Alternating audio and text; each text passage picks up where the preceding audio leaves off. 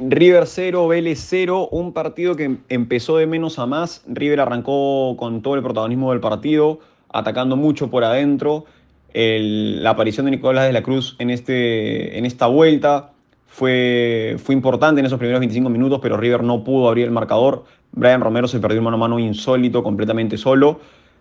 Y, y con el pasar de los minutos, la, presión y la necesidad de hacer un gol empezó a, pesar a River. El segundo tiempo Vélez arrancó mucho mejor, los ajustes en el mediocampo del cacique Medina fueron muy buenos y Vélez tuvo un par de contras que no ser por, el siempre figura en momentos importantes de Franco Armani hubiera, terminado en, gol de Vélez.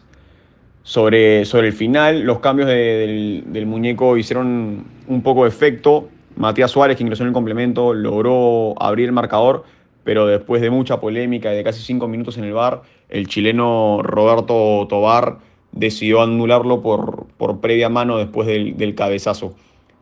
Vélez empezó a, a, encerrarse atrás, ingresó e hizo su debut Diego Godín para los últimos minutos y justamente fue partícipe de otra polémica, ya que todo River empezó a pedir un supuesto codo a Lucas Beltrán en el área en la última jugada del partido.